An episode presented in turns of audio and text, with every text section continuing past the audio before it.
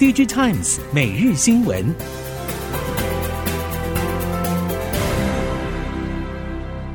听众朋友们好，欢迎收听 DigiTimes 每日新闻，我是翁方月，现在为您提供今天的科技产业新闻重点。首先带您关心。台系铜箔基板厂第一季完整营收都已经出炉，整体在第一季市场需求疲弱影响之下，比去年衰退不少。不过三月工作天数增加，普遍还是呈现月增的情形。相关供应链业者透露，对各大铜箔基板厂来说，今年下半关键的成长动能势必在于三大终端应用，分别是人工智慧、伺服器与车用相关。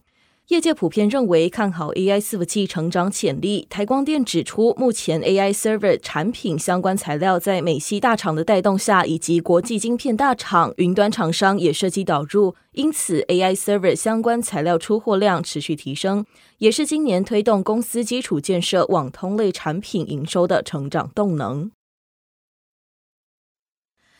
今年后半导体景气呈现修正，多数龙头厂商释出比较保守的展望。不过，可以辅助摩尔定律延寿的先进封装持续推进。首席先进晶片及封测业者透露，外传三星电子有意在今年第四季生产晶圆及扇出封装的自家手机应用处理器，并非不可能。不过，以量产成熟度、良率、成本竞争力而言，台系先进封测供应链至少领先两到三年以上。三星初期还是高度参考龙头台厂封装架构。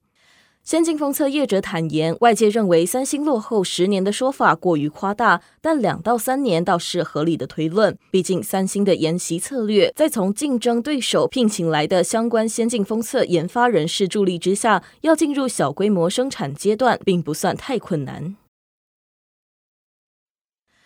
全球半导体市况从今年第二季急速反转。台积电近日坦言，库存去化将拉长到第三季的说法，更让市场弥漫悲观氛围。不过，值得注意的是，尽管下半年景气不明，但目前已经有业者走出谷底。八寸晶圆代工厂世界先进今年第一季获利虽然写下近五年来的新低，但从四月起成长动能将逐步恢复，且在价量维护的长约护体之下，可以期待下半年营运回温。其中，世界先进与联电业绩回神，大客户联咏等驱动 IC 厂提前落地是关键之一。联咏四月营收就缴出月增成绩，订单与库存已经逐渐恢复正常，营收将逐季回升，第二季至少季增将近两成。全球大环境持续不稳定，PC 和笔电供应链业者透露，随着客户库存去化进入后期，库存问题舒缓后，却忧心市场消费力道不振，导致库存再次堆高，因此下单有偏向保守的趋势。不过，基于市场上还是有一定的需求，因此客户下单形态转以急单为主。供应链业者透露，目前客户从下单到出货的时间大多要求在三周以内，也因此后续市场的能见度逐步缩减到最多一到一点五个月。多半供应链业者对下半年还是有所期待。业者透露，因为产品寿命比较短，下半年主力可能还是 Chromebook。另外，随着作业系统对更新、防毒等支援终止，也将为笔电带来新的需求。LCD 电视面板价格从二月起涨以来，一路涨过现金成本线。在面板厂为财务压力松一口气的同时，终端业者则承受成本压力。面板厂在撑过库存调整期之后，伴随着中国品牌业者提前启动为五一假期与六一八促销档期备货，进一步带动需求回温。同时，也让电视面板价格触底之后展开连续性的反击，一路涨到五月，并进一步带动面板厂产能利用率回升。接下来将等实际销售结果出炉之后，再决定是否在第二季末或是第三季再度启动对面板的采购力道。虽然各家品牌业者的库存水准不一，采购情况也不一，但预期中国六一八销售结果将在近期面板市场中扮演至关重要的角色，同时也是买卖双方价格博弈战的重要依据。随着面板供应链触底反弹，显示驱动 IC 从今年第一季就跟着有显著的回温，而第二季受惠于回补需求的延续，以及中国六一八档期补货需求，显示驱动 IC 业者对第二季营运表现普遍正面看待，并强调库存状况已经恢复正常状态。显示驱动 IC 业者第二季营运表现应该可以说是一致向上，但下半年会进入各自努力、表现不一的情况。显示驱动 IC 业者普遍认为，第二季库存水位可以控制在更为精准的状态，为的就是在下半年传统旺季能随着客户实际需求来弹性调整。就目前状况来看，OLED 显示驱动 IC 还是值得期待的应用。除了联咏、奇景、瑞鼎、敦泰之外，天钰预计在今年第四季也会加入战局。可以看出，业界都仰赖 OLED 在各类面板应用的渗透率提升。生成式 AI 带来破坏式创新，AWS 也针对生成式 AI 持续更新与推出多项服务，以推进生成式 AI 的普及。AI 新创公司 KKLab 更应用 AWS 建制大型语言模型应用来生成音乐创作。KKLab 产品经理黄君浩表示，透过 AI 能理解制作人的创意，并生成文字创作与歌词建议，因此不必从零开始发想，就能依据 AI 生成歌词与韵脚进行创作。另外，也可以生成旋律与节拍。为了解决市场目前所面临的开发问题，AWS 近来也针对生成式 AI 陆续发布多项新的工具。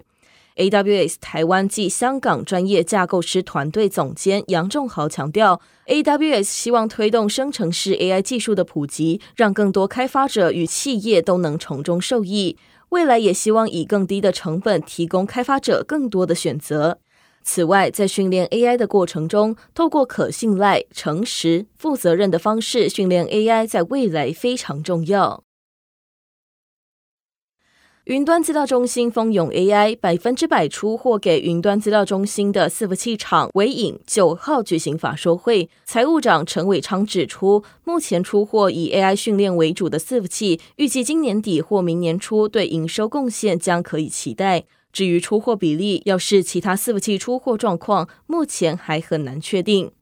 由于目前 AI 着重于训练，加上市场景气不佳，对伺服器运算资源将产生排挤作用，因此短期应该保守看待资料中心伺服器。长期在云端产业发展带动之下，还是会有所成长。业界指出，AI 深度学习分训练与推论阶段，训练过程需要吃比较多的运算资源，代表耗电量大；不过推论相对不用。客户会用一般云端伺服器或加上加速卡进行推论，因此要谈 AI 伺服器，主要以训练用为主。而这类伺服器出货比较多的时间将落在二零二四年。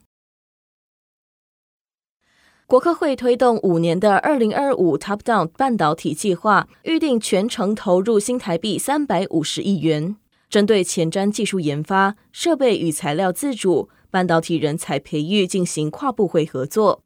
对于外界关切台湾是否投入电子设计自动化 EDA 自主化的计划，相关人士表示，晶片设计越来越复杂，台湾本来就有电子设计自动化的研究能量，可以有所贡献。例如，一直整合方面的晶片设计，国外电子设计自动化还有努力的空间。根据了解，目前台湾学界正在探索电子设计自动化流程的关键技术，并开发完整的工具链，以应对二点五 D 和三 D 异质整合系统晶片设计的新兴挑战。